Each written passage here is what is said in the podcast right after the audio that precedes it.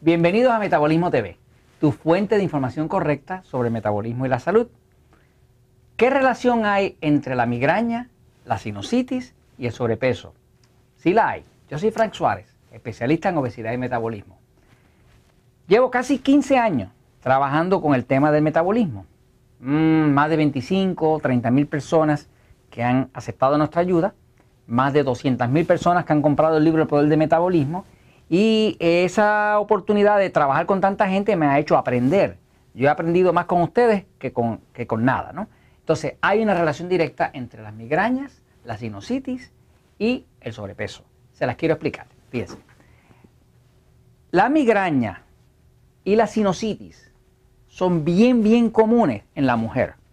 No son tan comunes en el hombre. De hecho, es casi, casi exclusivo de la mujer. algunos hombres sí le da sinusitis, pero las mujeres le da como 8 o 10 veces más problemas de sinusitis y migraña que a los hombres. Y lo que pasa es esto.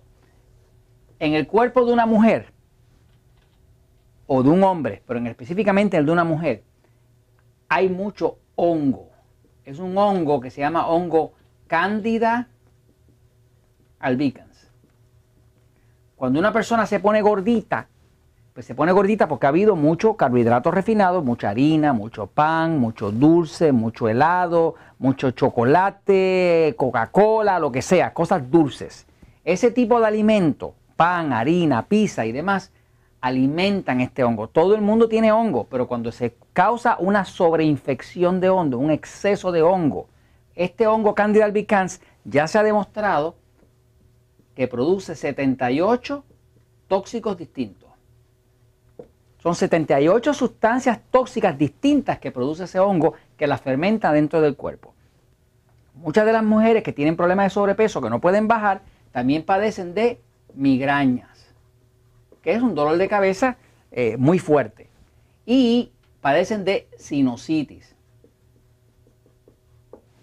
que tiene que ver con una infección dentro de las fosas nasales. Lo que nosotros hemos visto a través de los años es que siempre que se logra limpiar el hongo, siempre desaparece la migraña y la sinusitis.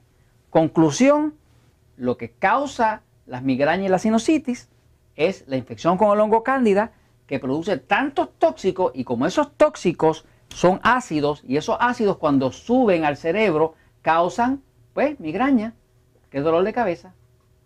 Y esos tóxicos cuando están alojados dentro de las fosas nasales causan la sinusitis, que es una inflamación dentro de las fosas nasales. O sea, que todos los casos que hemos visto, miles y miles de mujeres, cuando hemos logrado que cambie su dieta a la dieta 2x1, dieta 3x1, hidrate el cuerpo, ponga vitaminas, baje de peso y se limpia el hongo con algunos programas que tenemos para limpiar el hongo cándida, automáticamente siempre, no unos casos y otros no, siempre se desaparece la migraña y la sinusitis. Eso no se lo va a decir el doctor, pero sigue siendo verdad. ¿Y sabes qué? La verdad siempre triunfa.